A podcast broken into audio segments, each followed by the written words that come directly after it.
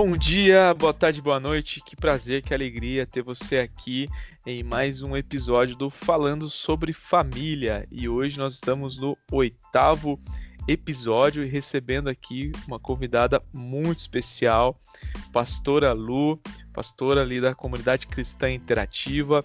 Pastora Lu, muito obrigado por sua presença aqui no Falando sobre Família e esse assunto tão importante, tão rico e tão é, relevante para nós. Nós sabemos que a família é uma junção de pessoas muitas vezes totalmente diferentes, pessoas que é, muitas vezes pensam de formas diferentes e precisam se conectar porque juntas elas são muito mais fortes.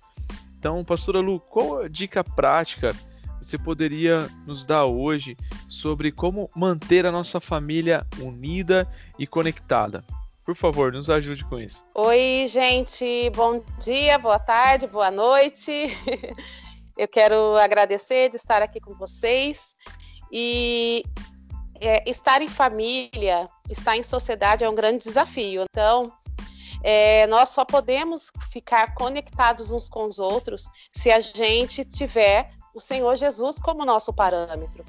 E é interessante que eu li uma frase, né, que a família é, se comunicar com a família, se conectar com a família, é como a gente aprender uma língua estrangeira. A gente tem que se dedicar a vida inteira a aprender. Somente é, é, aqueles que estudam, né, que, que falam outra língua, sabem que não é algo natural né? Principalmente quando a gente está mais velho.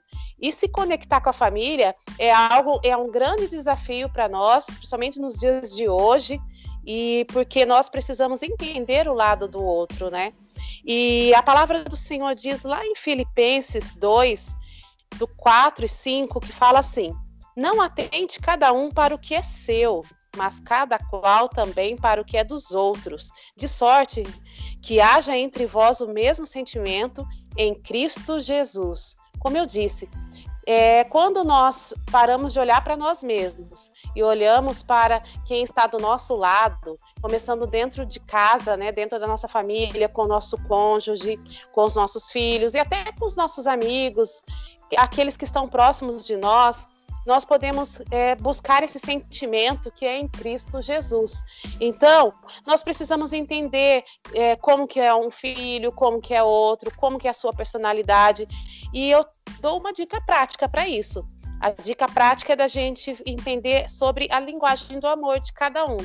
É, por exemplo, a linguagem do amor de tempo de qualidade, onde aquele gosta de ficar mais tempo juntinho, a linguagem do amor de presente, de palavras de afirmação. Nós precisamos conhecer melhor quem está conosco, os nosso, o nosso cônjuge, os nossos filhos, e isso buscando sempre em Cristo Jesus o, o mesmo sentimento. Como que Jesus faria?